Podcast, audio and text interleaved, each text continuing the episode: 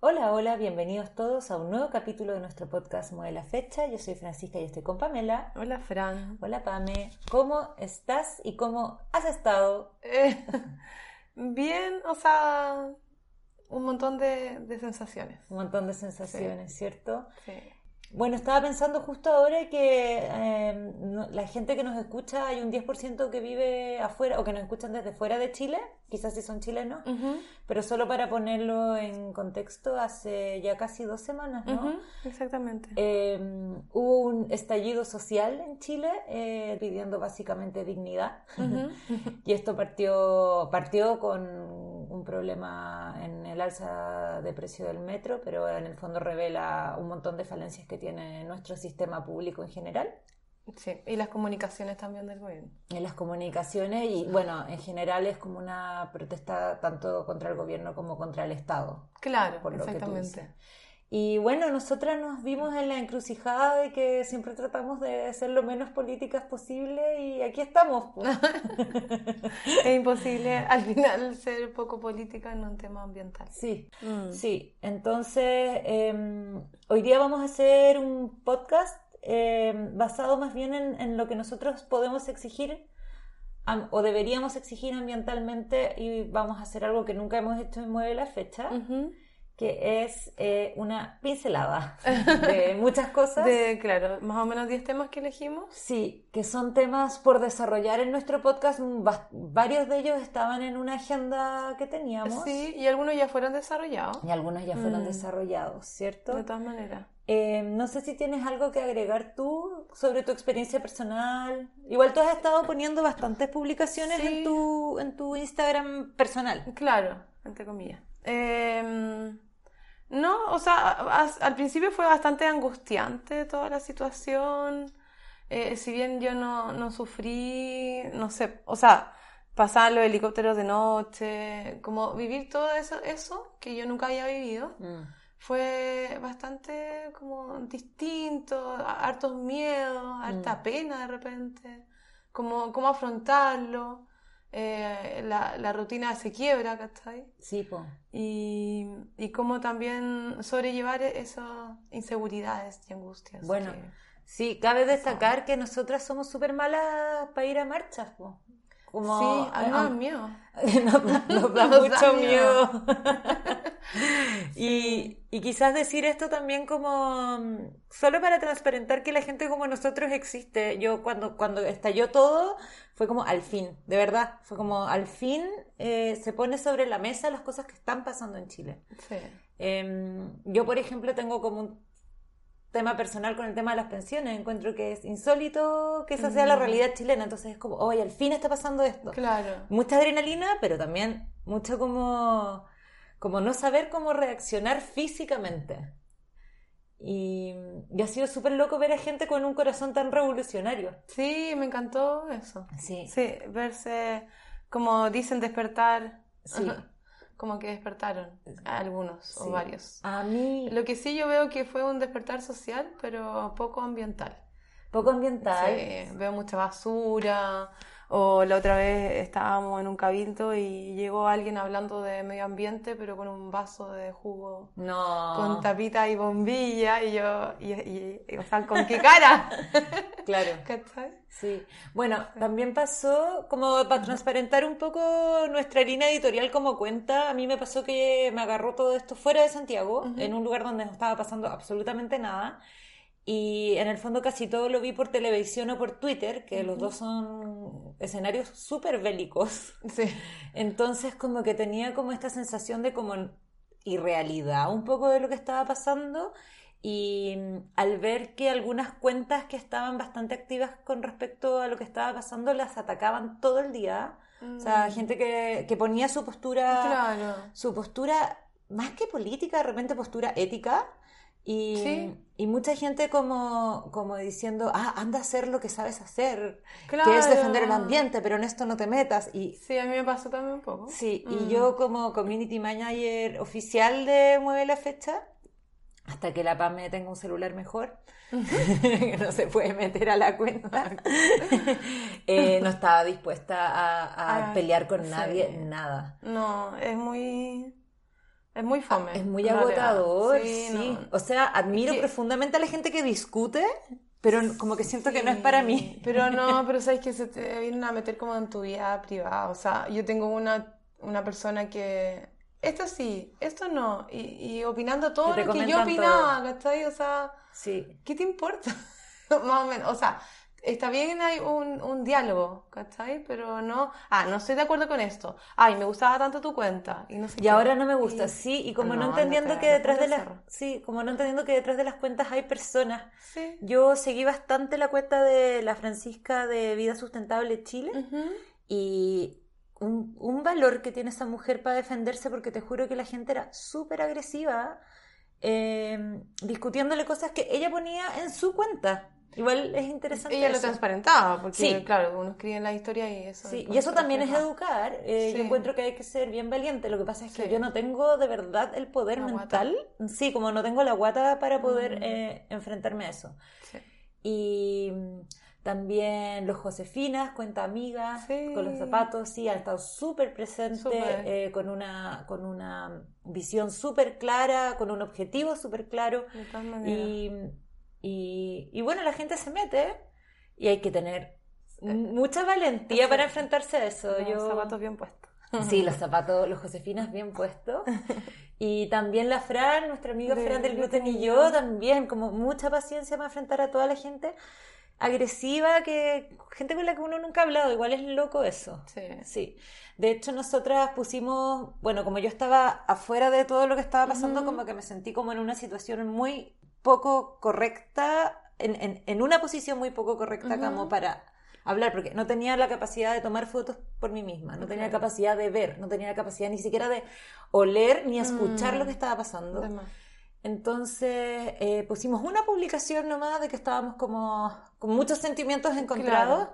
y aún así hubo gente que me contestó como, ¿y los incendios no encuentras que están mal? Y es como, Obvio que sí, pero. pero bueno, es un precio que hay que pagar también por un, por un Chile que Mm. podemos cambiar. Sí, pues. Bueno, no es la forma, pero. No, no es la- sí, O no, sea, desde el primer día yo decía, ay, ¿qué onda el CO2? Pero, claro. como si lo comentaba, obvio que iban a tratar de frío o no sé qué. Claro, pero ¿cuál es la forma? Si no, también es como, Mm. como, ni siquiera me siento capacitada para decir eso, como ni siquiera me siento capacitada para decir no es la forma, Claro. porque no sé cuál es la forma. Mm. Eficiente, a eso voy, Claro. ¿cachai? Porque yo sé que la gente no se va a despertar un día diciendo, ok, arreglemos Chile. Mm. Eso no va a pasar. No, pues. O sea, y pasó que Sí, eh, no tuvieron el, el manejo comunicacional desde el Sí. gobierno para darse cuenta. Incluso no, no me atreví a decir que estaba con el corazón realmente roto de que, de que un medio de transporte eh, tan importante como el metro y tan ecológico como el metro eh, se, se viera O sea, como tan afectado, afectado. porque en el fondo es lo que nosotras promovemos también. sí, Entonces, quizás nos correspondía quizás hablar como el metro, pero ya ni siquiera me quise meter ahí. Mm.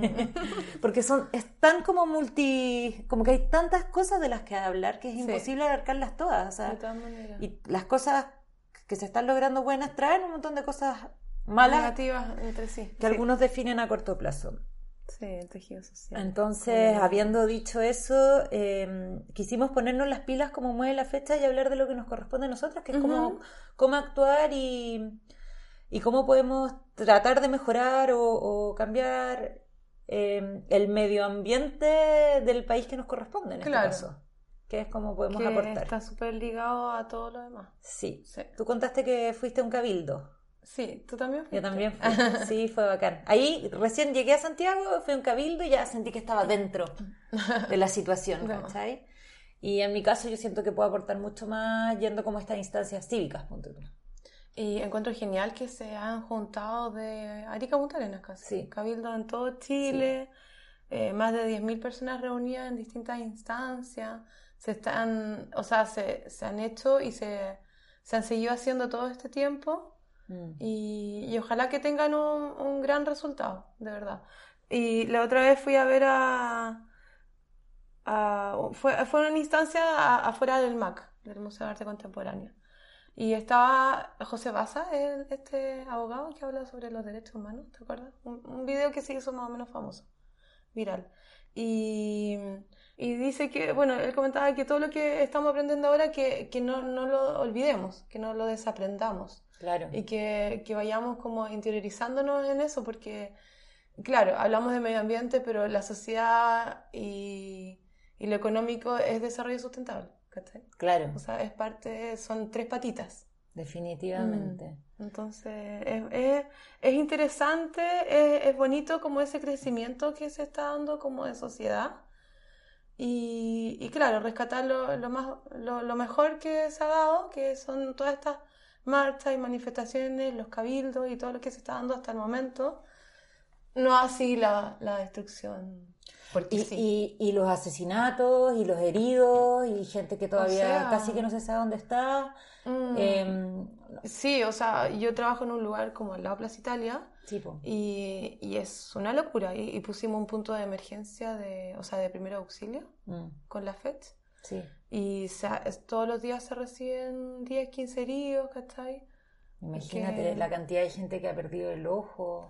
Como Yo 150 lo- y tantos Lo casos. encuentro realmente escalofriante, o sea... Sí, sí. No, pero es heavy, o sea, tú estás en una marcha o manifestación no- normal, o sea, todo tranquilo y de repente llegan con el guanaco gastando agua, como loco. mm, con gas pimienta, que deja la, la cara para la embarrada. Sí. Y, y apenas podía respirar y todo.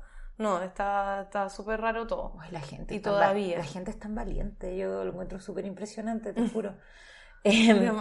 Bueno, y, y entonces quizás el primer llamado que hicimos con una publicación fue participar lo más posible de estos encuentros cívicos porque sí creo que van a tener un efecto. O sea, sobre todo si vamos a cambiar, y cosas que uno, que- de lo que tú estás hablando, cosas que yo me doy cuenta, yo nunca había siquiera leído un pedacito de la Constitución. Igual es loco Sí, no tener ese... es verdad. Sí, y, y ahí me enteré ciudadano. que es un derecho vivir en un lugar sin contaminación. De todos los chilenos. Chan, Chan, chan. imagínate, aquí uno en la mitad de, del CO2. Entonces, em, bueno, vamos a hacer, hicimos una encuesta por Instagram para, para poder ordenar este, estos temas ¿Sí? y ver si, si se nos, se nos escapaba uno. También, eh, igual aparecieron algunos que no los habíamos pensado en un principio, así que fue bueno. Y lejos el tema más votado, que va a ser el tema uno del que vamos a hablar, o del que casi no vamos a hablar porque es del podcast anterior, Sí. es el tema de la privatización de las aguas y lo que hay que exigir es la desprivatización de las aguas, De todas maneras. ¿cierto? Sí.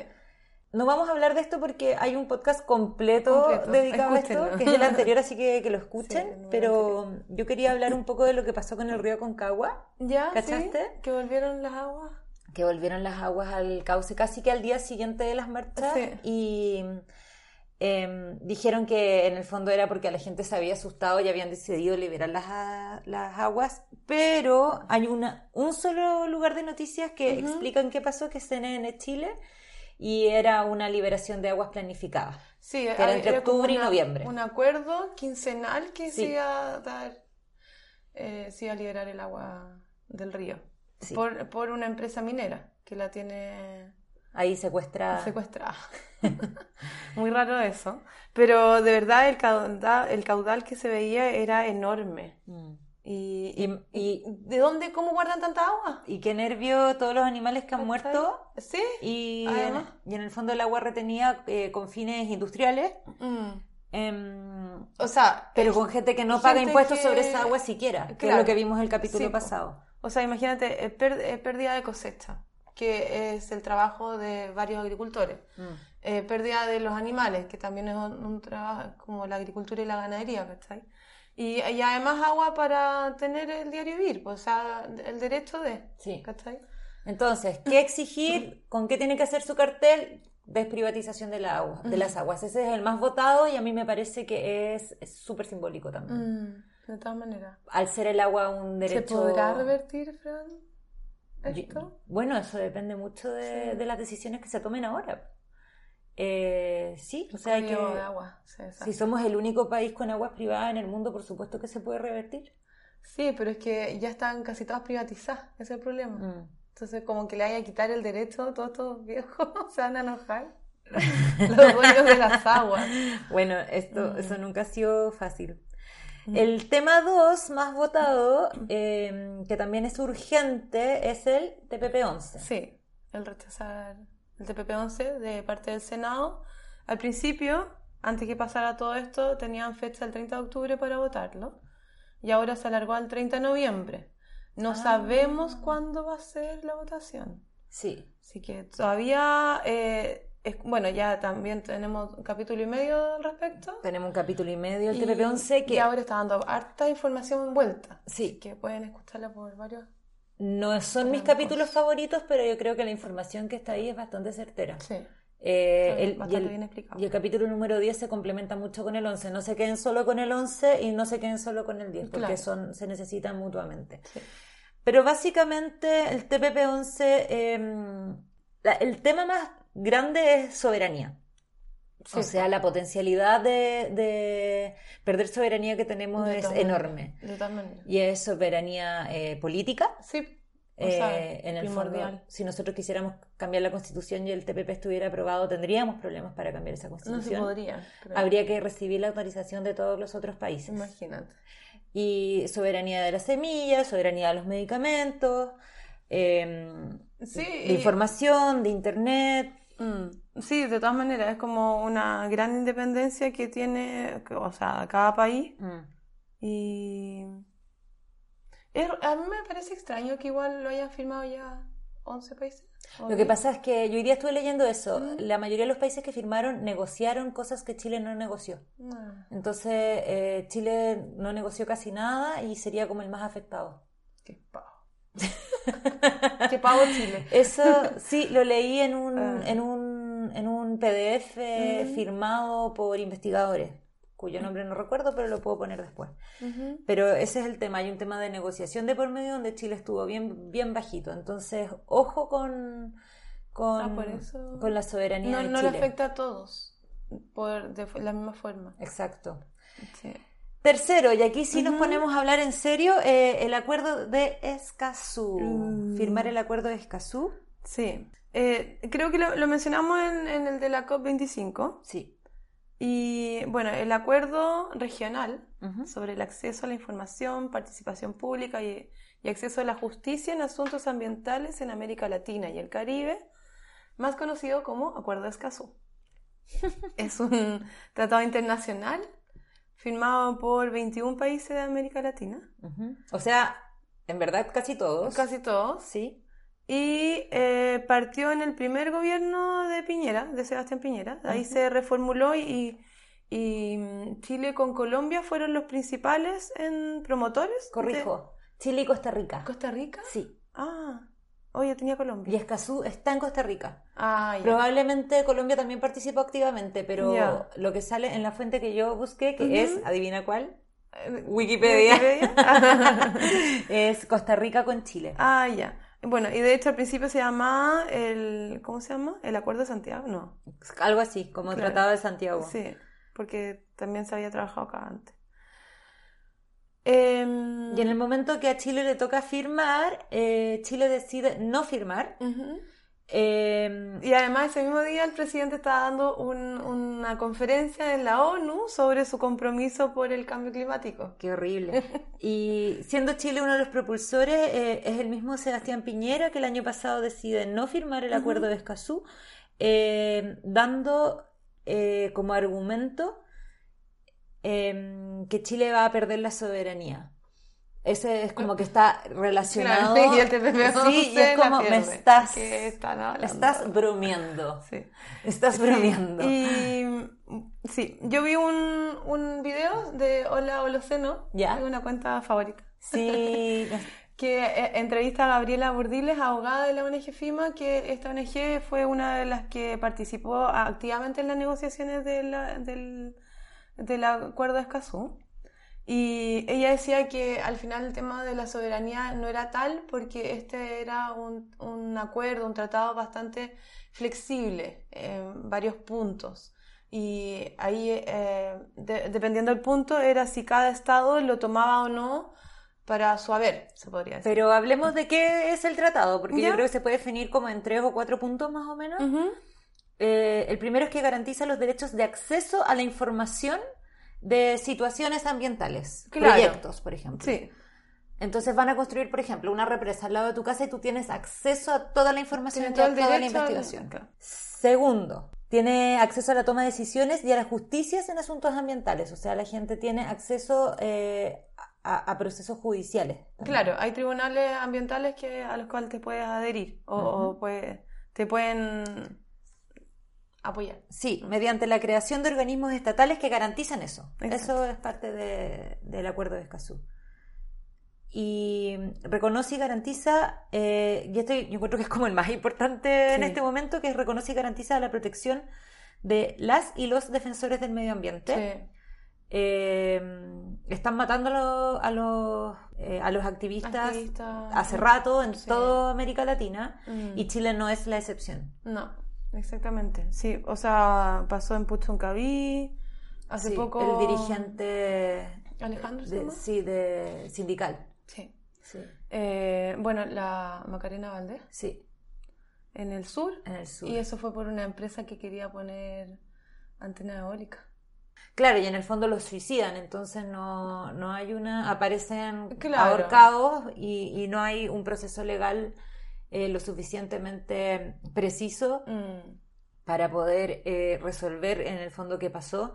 Pero yo por lo menos tengo clarísimo que ninguna persona que sale a una marcha el lunes se suicida el martes, y menos si la está dirigiendo. Claro. Y han amenazado a varios que, o sea, a, a- a dos más que Sí. siguen.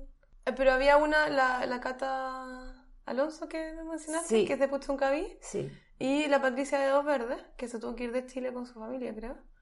Porque ella es defensora del TPP y del tema de las semillas libres. sí, ella es opositora del TPP. Claro, sí. Eso. Y sí, es una de las personas que eh, más eh, se opone más fervientemente y de forma organización, o sea, con una organización al TPP-11. Sí. Y el tema de la soberanía que decía eh, Sebastián Piñera, yo creo que es porque se puede acudir a un tribunal internacional de justicia.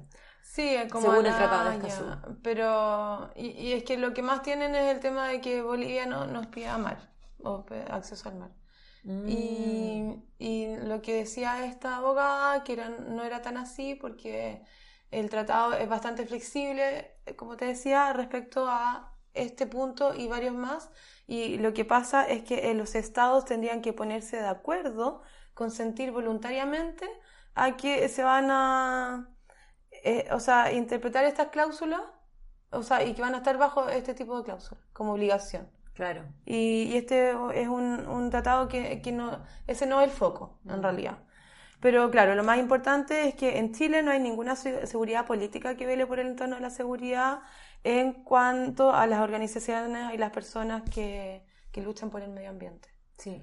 Creo que es lo más importante en este momento, Sí. eh, sobre todo teniendo esa noticia de que se filtró información eh, que manejaba la policía, Sí. que estaban investigando, a quienes estaban investigando, eran solo ambientalistas. Pero imagínate, o sea, hacer un narcotráfico, o sea, el enemigo eh, son los Sí, ambientalistas. Era con el, sí, era con el Qué objetivo de, de mantener la, la seguridad en el COP25. Sí. Pero en el Te fondo, pasa. igual que fuerte que un país le dé la espalda y casi que una patada a, a la gente que quiere defender los recursos naturales de ese país. Y siento que el, tra- el Tratado de Escazú es esencial Sí. eh, firmarlo y exigirlo. Y, y pienso que no es tan conocido, sobre todo porque es bastante nuevo el tema, como Chile no lo firmó el 2018. Claro. Entonces, eh, no sé si se ha divulgado tanto y estando también un poco a la sombra del TPP, Sí. también. que el TPP es como es satánico, como es un tratado que da realmente miedo, el Tratado de Escazú que busca como proteger Claro. eh, los derechos ambientales de las personas que viven en los lugares y también de los ambientalistas. Sí. em, Otro punto más sí, del Escazú es que en cuanto a la, a la participación, eh, hay una obligación de tomar en cuenta los, los grupos vulnerables que están en una situación especial, como los, los grupos indígenas, o sea, la consulta indígena. ah, Es la evaluación de, de impacto ambiental, ¿ya? Y hoy eh, ninguna declaración de impacto ambiental considera la consulta indígena dentro de, ¿ya? Eh, eh, y tampoco Sí. esto lo aborda el proyecto de ley de la reforma del CEIA, CIA, que es el sistema de evaluación de impacto ambiental. Em, yo no sé en qué momento eh, Piñera propulsó este tratado y después se echó para atrás. Eh, se Como dice que si estaba nada. muy mal asesorado, que al final es eso, y que, o sea, había una excusa de que la Cancillería no conocía este tratado, bla, bla, eh, pero es mentira, porque este acuerdo estaba en manos de la Cancillería hace muchos meses atrás, antes de que se firmara. Y además estos artículos, algunos son iguales a otros tratados internacionales que Chile ya ha firmado. Ya, O sea, no es algo desconocido. ya. ¿ya? Y, y- y se piensa que podría estar mal asesorado el, el presidente en en este sentido. Bueno, ¿Ya? no me sorprendería que estuviera mal asesorado. o sea, pa- viendo, pasa, viendo lo, lo último pasa que mal asesorado. Pobre. Entonces, eh, lo que se da a pensar es que realmente el contenido de los derechos de, de acceso eh, incomodan a algunos sectores del gobierno. O, o la protección de los defensores ambientales, ¿cachai? O sea, siendo que un país históricamente ha reprimido a quien cuestiona lo que está haciendo el Estado, obviamente no les interesa darle ningún tipo de protección a los ambientalistas que se dedican a cuestionar Claro. lo que está haciendo el Estado. Sí, pues. Bueno, no pasa todo solo acá en Chile, sino en, en- en No, Brasil. en Brasil era un récord gigante de gente muerta, pero Brasil firmó. Brasil firmó el Tratado ¿Sí? de Escazú, sí. Obviamente no con Jair, Ah, pero antes sí, pensando. sí. Así que no, Chile está muy a la cola, o sea, era como todos los países firmaron, eran mu- muy muy pocos los que no. Entonces, eh, número 3, firma del Tratado de, De Escazú. Escazú. Yápame, número 4, Zonas de sacrificio. zonas de sacrificio. Sí. Este es un tema que lo teníamos en el índice, se podría decir, de nuestro... De este semestre. Sí, de esta segunda temporada. Todavía no lo podemos grabar. Nuestro entrevistado es medio eh, escurridizo. Sí, escurridísimo, diría yo. y este término utilizado se, se usa para caracterizar una, una región geográfica que ha estado permanentemente sujeta a daño ambiental y a la salud de las comunidades locales. O Sí. sea, y, y fue eh, el concepto fue mencionado por primera vez durante la Guerra Fría como resultado probable de la, eh, de la lluvia radioactiva. Sí. Sí, pero en definitiva se trata básicamente de un sector abandonado por- y sobreexplotado económicamente por, por el país que defina a, a este lugar como zona de sacrificio. Mayoritariamente en Chile las zonas de sacrificio son casi puras termoeléctricas, Claro. más Tiltil, que, que tiene eh, relleno sanitario. Sí, actualmente eh, existen al menos cinco zonas de sacrificio en nuestro país reconocidas por el Instituto Nacional de Derechos Humanos. El tema de la zona de sacrificio hay que entender que es un tema eh, social, en el fondo obviamente es ambiental, Claro. pero en, el- en efecto eh, quien lo está reconociendo acá es el Instituto Nacional de Derechos Humanos porque la zona de sacrificio se reconoce en cuanto al daño que le hacen a las personas que viven ahí. Claro. Y quiero corregir, no sé si corregir, pero aportar un poco a lo que dijiste de abandonado, es como que la sociedad que vive ahí fue abandonada Sí, pues. por, por Claro, eh, no el, el lugar. Estado. pues. Sí. Sí, Y- el, el lugar está sobreexplotado. ¿no? y finalmente el lugar tiene que ser abandonado por las eh, condiciones como Casi. imposibles Mm. eh, de salud que se dan en ese lugar. Sí. Eh, los que son eh, zonas de sacrificio reconocidas hasta el año pasado por, por el INDH es eh, Quintero, Puchuncaví, Huasco, Coronel, Tocopilla y Mejillones. Todas ¿Y estas zonas, dije Coronel, Ah, todas estas zonas es dada las termoeléctricas. Claro. ¿Ya? Eh, me pasa que se habla de muchas más zonas de sacrificio, como que igual encuentro súper loco que en Chile hay tantos lugares que potencialmente pueden ser zonas de sacrificio, que se habla de una forma súper cotidiana de zona de O sacrificio. sea, ya el término es súper loco. Cuando el término es Que sea- realmente... se normalice. Exacto, se Mm. normaliza muchísimo, se habla de los proyectos, de diferentes proyectos de diferentes industrias y que en el futuro van a ser zonas de sacrificio cuando lo normal sería que no existiera eh, una sociedad oprimida eh, por malas decisiones ambientales de la industria, propias de la industria. Y en el fondo lo que tenemos que exigir es el fin de las zonas de sacrificio, Mm. porque lo peor de todo, o sea, no, sé qué es lo peor de todo ya a estas alturas, pero Ujú. la gente no se va. y la gente se enferma. Claro. Porque no tiene es la... que ¿Por qué te tienes que ir de- del lugar donde Exacto. te criaste, naciste? y Exacto. tan- Pero la gente en el fondo no arranca. Mm. eh, Pero es que también no es por- fácil. pero porque sí, por y- diferentes razones, obvio. Claro. eh, pero deberían. Sí. O sea, es- O sea, mirado desde lejos, ay, ¿por qué no se van? no, cachai? no, Pero- mirados desde el punto de vista de salud, También, deberían irse de ahí, a eso sí. voy. Pero, Pero no tienen ni los recursos, ni la capacidad, Claro. ni la decisión. No. Y, y no tienen por qué tenerla, Mm. porque no es normal. ¿Por qué se tiene, claro, porque te obligan a irte de tu casa. Exacto. Eh, Sí. y no son muchos los países en los que se habla tanto de zona de sacrificio como en Chile. Eh, yo estuve buscando y en el fondo Chile brilla por las zonas de sacrificio. Se habla, tú buscas zonas de sacrificio, te va a aparecer Chile. Claro. Y incluso dice como eh, titulares que son absurdos, como revisa los Chernobyl chilenos. Chuta. Y es como, me estás. Que... Mala broma. Entonces, no es que ni siquiera es broma, como Mm. No, que, que lo ven así como zonas de catástrofe absoluta Claro. y en el fondo lo que Pero hay es que la gente vive, pues Chernobyl no vive nadie. Exacto. Lo que hay que exigir es el fin de las zonas de sacrificio, que en este caso las reconocidas son por eh, eh, termoeléctricas, pero también. Hay eh, posibles zonas de sacrificio o zonas de sacrificio de las que se habla pero que no están reconocidas por este Claro. organismo, como por ejemplo Tiltil. Claro. O Isla Riesco, por ejemplo, que también es una, hay una mina ahí de extracción de carbón, Mm. donde se han toelado 400 hectáreas de bosque nativo, se secó una laguna, Mm.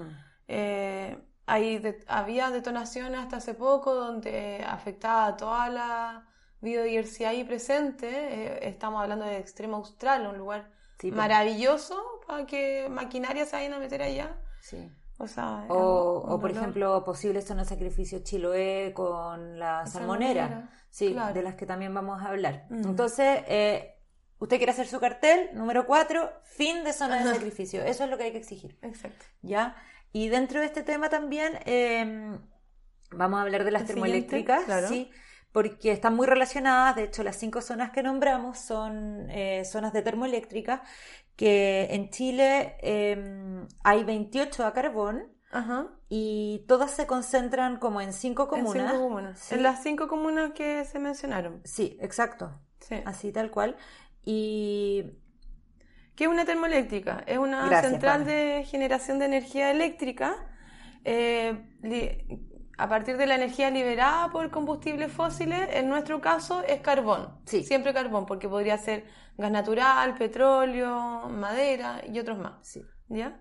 Y en, en el caso chileno eh, es una central de, de- de energía eléctrica en base a carbón. Y acuérdense que este es un capítulo pincelada, entonces por favor vayan ustedes a averiguar porque no podemos decir todo en cinco minutos. Claro. Pero vamos a hacer capítulos de esto en el futuro. Sí. Eh, maneras. pero básicamente lo- lo- las consecuencias son dos. Uno, carbono, contaminación Ah, por el carbón. CO o sea, deben ser tres entonces. Y ya, tú dices la Ya. tercera. Y dos, que suben la temperatura de las aguas, lo que afecta el ecosistema marino. Claro. ¿Ya? ¿Y las personas? Y o sea, es que el, o sea, no solo que el mar esté caliente y mata toda la biodiversidad ahí, pero, o, o sea, y ade- además que estamos hablando de que cuando sube la temperatura del mar, está el derretimiento de los glaciares y, y aumenta la, la, o sea, el nivel de mar y se inundan regiones, etcétera. O sea, Absolutamente de to- está acuerdo. todo relacionado. Perdón por tratar de definirlo en dos. no, pero eso está relacionado con, el, con lo que tú dijiste de lo- de la- Absolutamente. del aumento de la temperatura. Sí. Y bueno, y las personas que, que o sea, eh, en las zonas de sacrificio generalmente las personas mueren a los 40 años de cáncer. Y, o sea, como que ese es el promedio de vida, imagínate. Sí. Lo, acá tengo también Claro. una noticia del mostrador de, eh, de hace un año, del 2018, eh, cuyo título es Peligro latente, el mapa de las termoeléctricas en Chile, para que, Ah, sí. que lo revisen. Y en el fondo, eh, los las típicas consecuencias en la salud humana son dolores de cabeza, mareos, náuseas, eh, básicamente, y, y afecta muchísimo también a, lo- a los niños. Claro. Y entonces, gente que está eh, sometida a un ambiente ultra contaminado y El problema de la contaminación es máximo en el caso de las centrales termoeléctricas en base a carbón. La combustión del carbón tiene como consecuencia la emisión de partículas y óxidos de azufre, que contaminan en gran medida la atmósfera.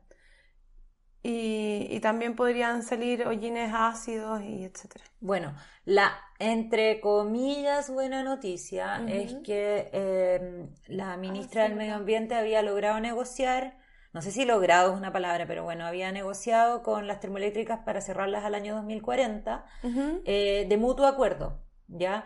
Entonces, em, diplomáticamente hablando era un buen trato porque en el fondo nadie está expropiando a nadie, es un proceso que es un poco más fácil en cuanto a, burocracia. Por ejemplo, porque en Alemania decidieron cerrar las termoeléctricas, pero las obligaron a cierto tiempo.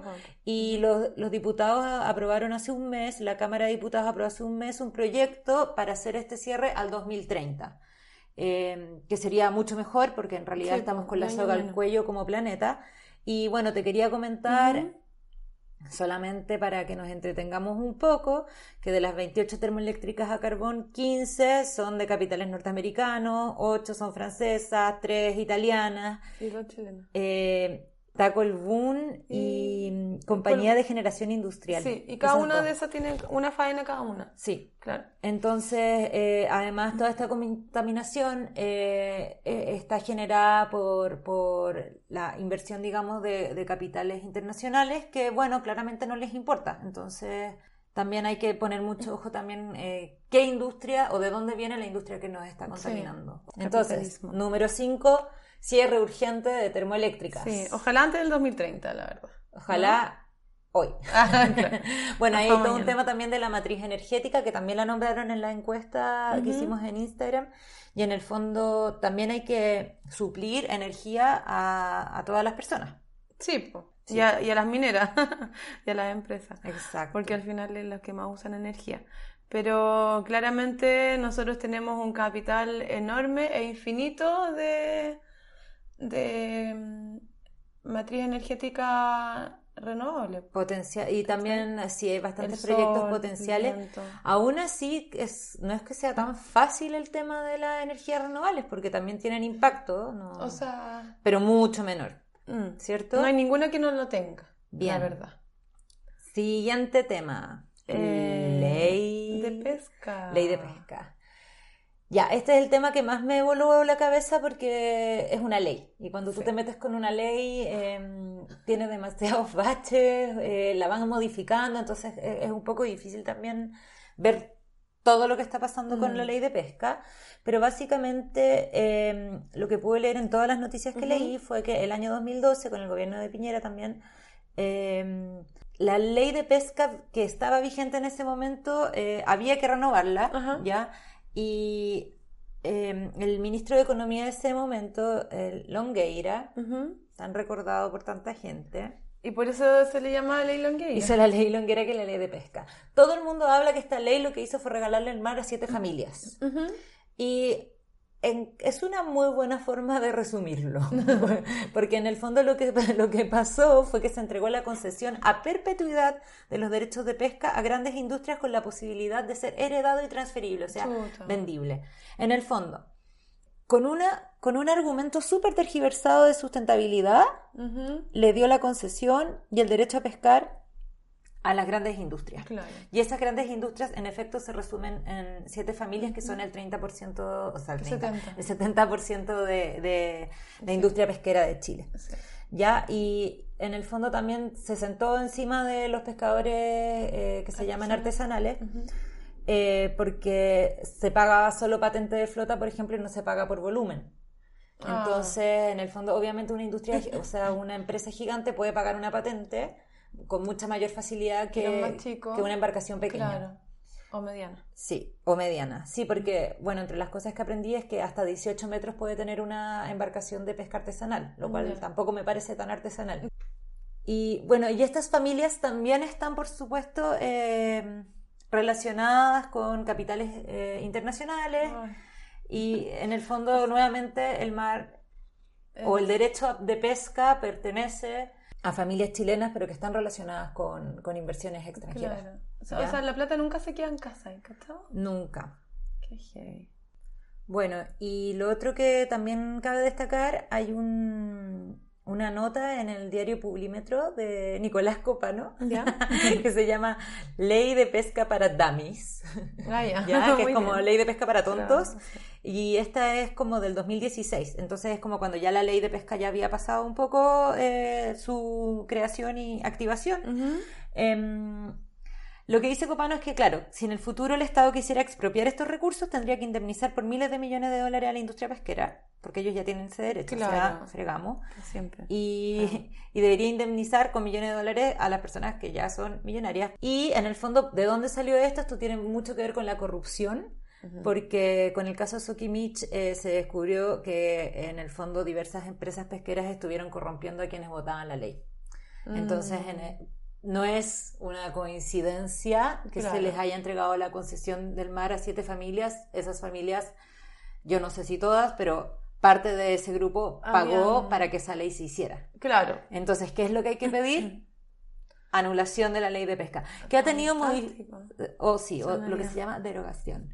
Muy bien. Eh, y en el fondo, Pónganos su cartel, derogación. sí, y eh, tam- un poco más siempre.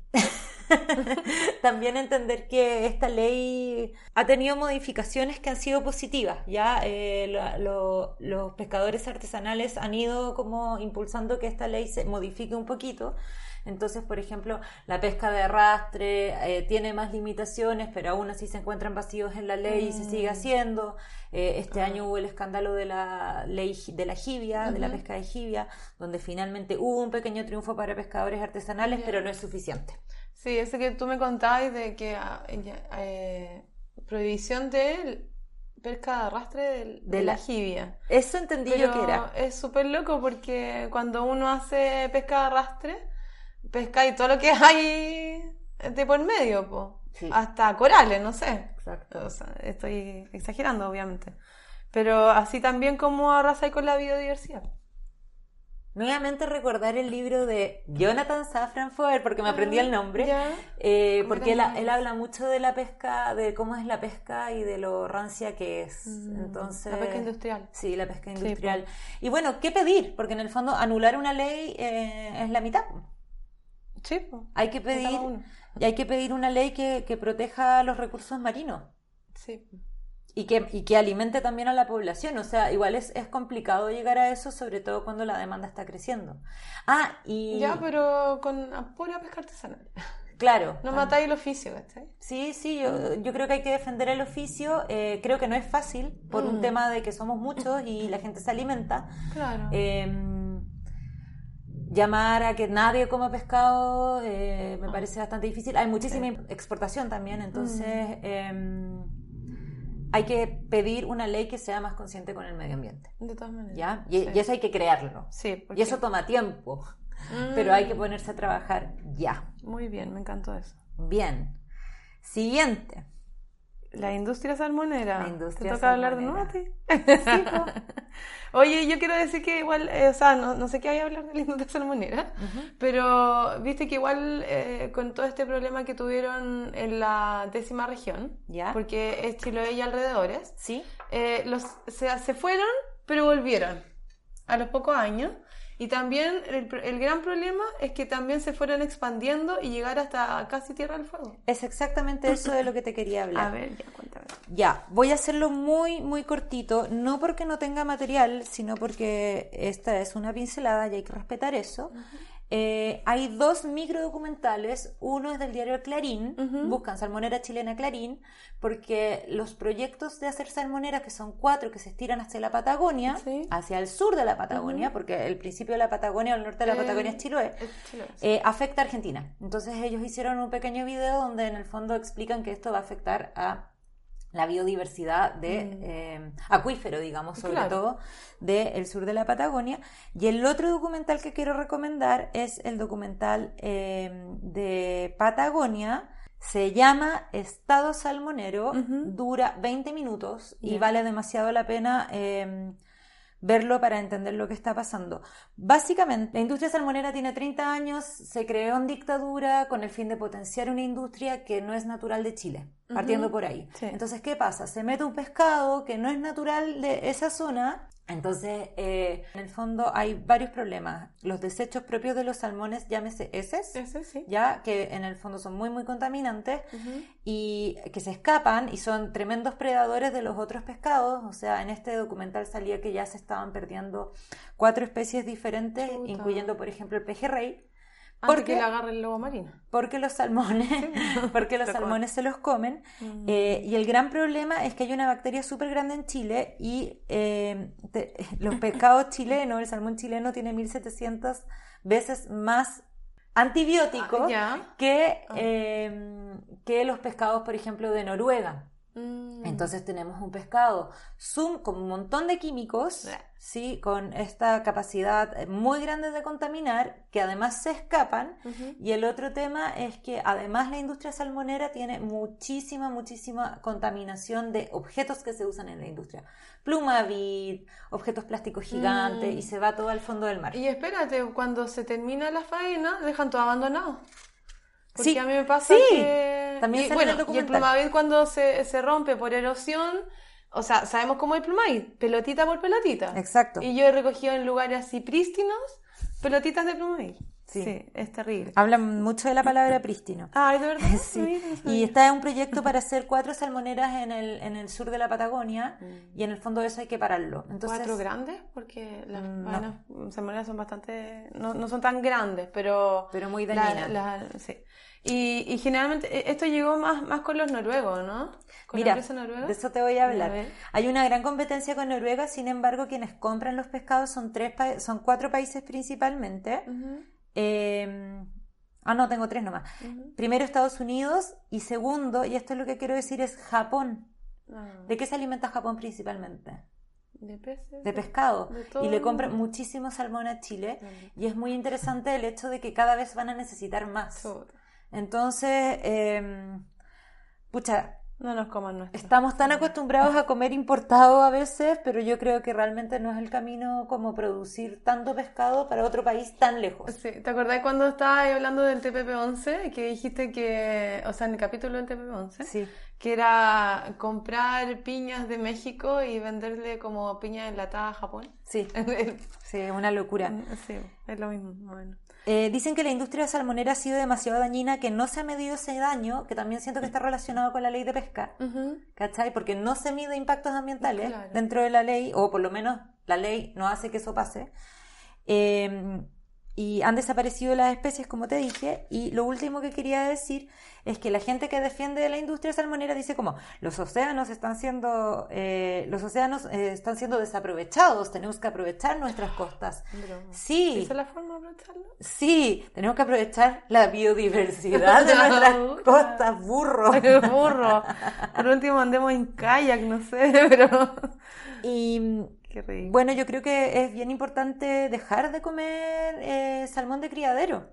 Creo que es importante hacer eso. Mm. Yo cuando hubo, el- cuando pasó la, la catástrofe de Chiloé, em, dejé de comer bastante Yo salmón. también.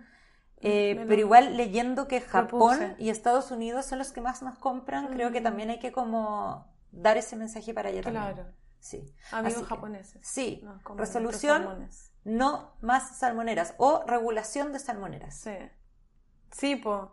Eh, lamentablemente en Chile cada vez que eh, se habla de, de leyes, porque también las vamos a tratar más adelante, eh, siempre está como que, no, es que la economía, el desarrollo económico, siempre es más importante que, Sí. que la naturaleza. O sea, y- o sea el bolsillo de, de- y- pero es que lo que más me duele es que la plata siempre queda afuera, no adentro, ¿cachai? Sí. Entonces, ¿de qué estamos hablando? Córtenla. Quiero citar eh, a Mariana Matija en un podcast que se llama La Divorcé, que fue la primera persona de la que yo escuché esto que me hace demasiado sentido, que es que se define sustentabilidad como el equilibrio entre lo ambiental, lo social y lo económico, siendo que no son igualmente válidas las tres. De Claro. hecho, la primera o la base es lo ambiental. Lo ambiental. Y gracias a lo ambiental podemos existir nosotros y gracias Sí, a nosotros puede existir lo económico. Exactamente. Entonces no es un sustentable. No es un circulito. Claro, no. O sea, no son tres patas, eh, una más importante que el... O sea, es una más importante que la otra Mm. y no, no todas importantes por igual, se Exacto. podría decir.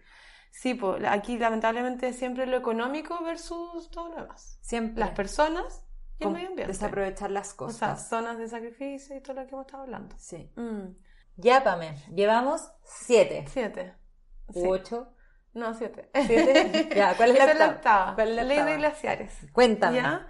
Es una ley que todavía no se eh, aprueba. ¿Ya? Ya es más o menos nueva, pero debo decir que Argentina ya tiene la suya aprobada, ¿ya?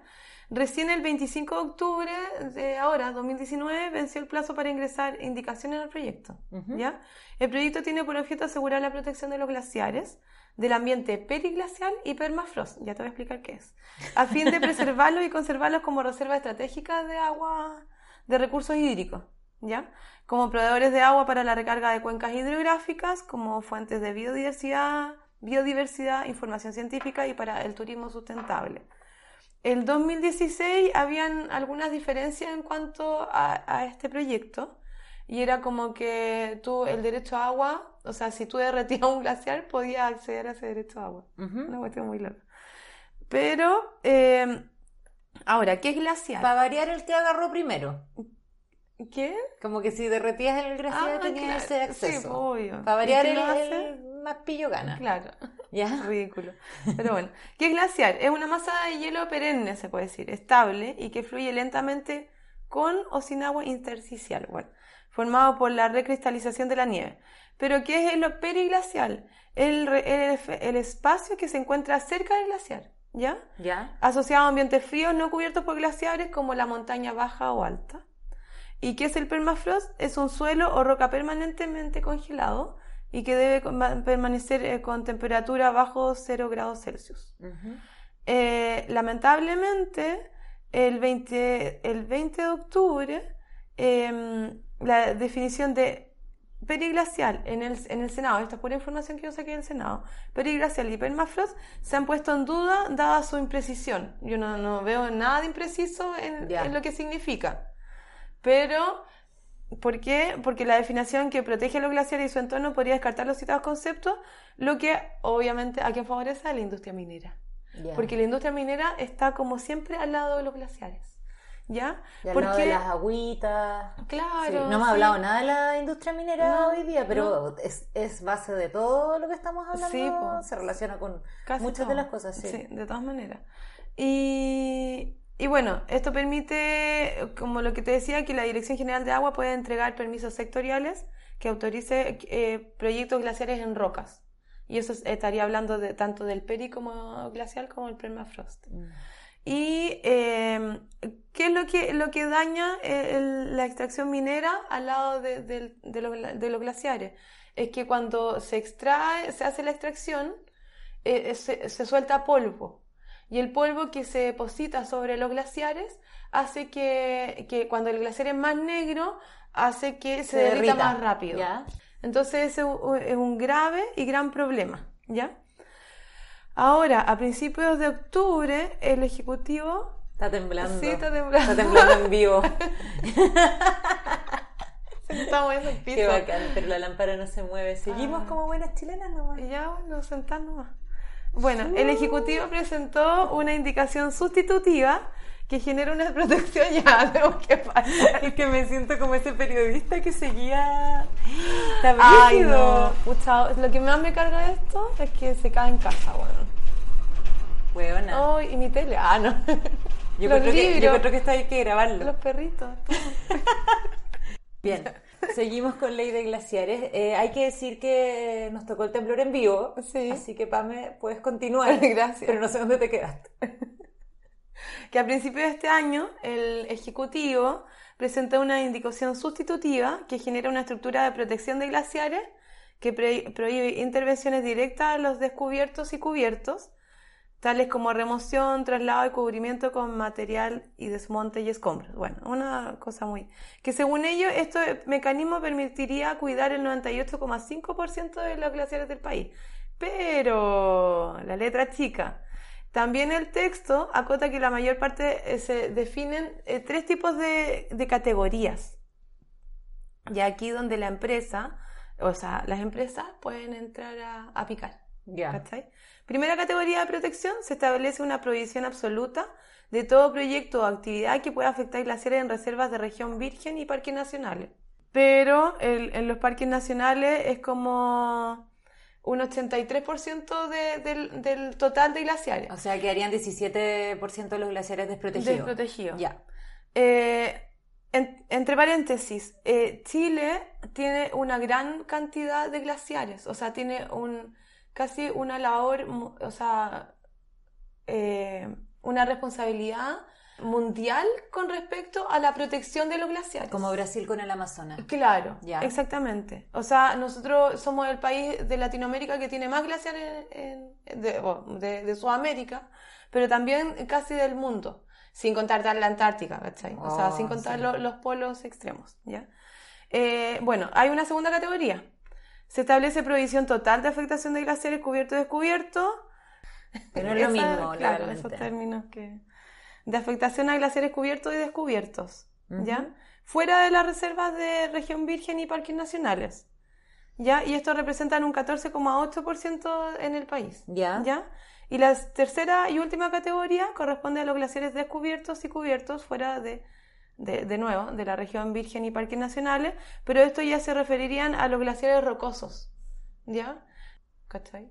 Bien, entonces en el fondo esta ley se tiene que tramitar eh, lo más rápidamente posible eh, y tenemos como esa responsabilidad como país ya que tenemos una reserva de glaciares considerable para el planeta. De todas maneras. Bien, tenemos más temas, no vamos a profundizar en ninguno de los que quedan. Uno porque nos tocaría eh, transporte Trans- eh, transporte público. Claro. Fortalecer el transporte público no solamente en Santiago, sino también a nivel eh, regional y, y rural. Sí, pero eso no es demanda ambiental Obviamente- como tal, ¿o sí? Obviamente que sí, porque, bueno, es que todas las demandas ambientales son sociales, pero en el fondo reforzar Claro, el transporte público es esencial para la Para que la gente que de las ciudades. en la casa. En el fondo Claro. eso es esencial. Sí, en ese sentido ya tuvimos un capítulo de transporte sustentable. Sí, de esta temporada el primer capítulo. Sí. Y la Fernanda Salinas, que muy amablemente nos guió para este podcast. De eh, ONG FIMA. Sí, de ONG Sí. FIMA, no, pero fue su, su aporte fue muy muy importante, Mm. pero también fue eh, más o menos informal, por eso no, no, Ah, no quiero como citarla ni, Bueno, incriminarla, no, pero no, no, no con, en el fondo todo lo que he dicho yo es mi responsabilidad. Ah, no, obvio. Pero, la- por eso, la pero en el fondo quiero agradecer a ella por habernos guiado y ojalá la podamos tener acá pronto también. Súper. Eh, la protección efectiva de los ecosistemas naturales, eso también hay que pedirlo, que siento que es la base de todo. Claro. ¿Ya? Eh, y al mismo tiempo la otra que es muy importante es eh, el compromiso de la forestación o la reforestación, que está relacionada con eh, los objetivos de desarrollo sostenible. Y en el fondo es urgente eh, tener más árboles para poder lograr en el fondo la descontaminación o la descarbonización del planeta. Entonces eso también son leyes que, que podemos exigir y que deberíamos exigir. Eh, Mm, capítulo. Sí, sí, son temas en los que tenemos que investigar. Y el último tema que nosotras también queríamos hablar y que salió dentro de la encuesta de Instagram es educación ambiental. Mm. Transversal y no estamos hablando solamente como de niños, No, pues. sino em, como parte de la formación profesional de las personas. O Sí. sea, que la educación ambiental sea parte importantísima de todas las carreras profesionales es importante. De todas maneras. Entonces, sí. educación ambiental desde Mm. los inicios, pero también en, en forma universitaria. Claro. Y que haya también un compromiso real de con quienes eh, las casas educativas, se puede decir. Mm. O sea, las universidades, los colegios, que, o sea, es cosa de ir a un kiosco de universidad y veis cantidad de plástico. Eh, y, o sea, no te pueden estar educando ambientalmente si empezáis a generar basura eh, saliendo de, la aula. Pero hasta en la organización de la difunta COP25 habían pillado que estaban tomando en vaso plástico la gente que estaba organizándola. Ah, bueno, pero, o sea, los que están en las reuniones previas, ¿o no? Sí, sí, de grupos que estaban Ah, relacionados con la sí, COP25. po. o sea, mi punto es como la gente de verdad no se compromete, No, eh, sí. y incluso teniendo las universidades, departamentos de sostenibilidad Sí. o de educación sostenible, eh, no hay como un compromiso eh, Real. real o, Mm. o que pase por todas las áreas de, Mm. de- de las organizaciones. ¿De qué te sirve tener un departamento de sostenibilidad en, por ejemplo, un- una, una industria de bebidas? Claro. Si es que el único que va a hacer el esfuerzo va a ser el departamento de sostenibilidad y todo el resto de la gente sigue tomando un vaso de plumavit y eso sería el Mm. desde. Claro. Sí. Sí, heavy. Bueno, partir por casa. Como siempre, partir por casa, pero también estar consciente de nuestro capítulo más desordenado, que es el del día de hoy, con todas las posibles demandas que podemos exigir. Eh, que lata ser tan poco profunda en los temas, porque nosotras normalmente tratamos de ser eh, Sí. más precisas en lo que estamos diciendo, pero la verdad es que habríamos tenido que hacer un podcast de cinco horas Claro, Que y nadie nos iba a escuchar. nadie nos iba a escuchar. Entonces hicimos una pequeña pincelada de lo que sí nosotros podemos em, pedir Exigir. sí, y exigir como ciudadanos em, En este país y en cualquiera al final. también. Mm, Sí. De todas maneras. Em, O sea, obvio que estaba enfocado acá en Chile, pero en cualquier país todos tendrán sus deficiencias medioambientales presentes. Exacto, y bueno, en realidad estamos haciendo este capítulo que es bastante intenso, encuentro yo.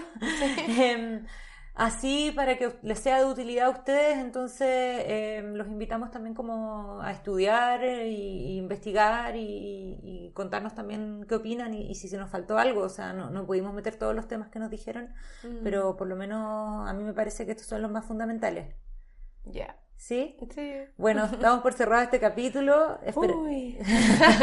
con temblor incluido. Sí. Me va a tocar editar un montón. Y em, un abrazo grande a Abrazos. todos. eh, manténganse en la lucha. Traten Sí. de, de- de cuidarse bastante. Por favor. Y ojalá podamos seguir avanzando hacia adelante. Tipo. Eso sería todo. Yo soy Francisca. Y yo, Pamela. Un abrazo grande. Chau.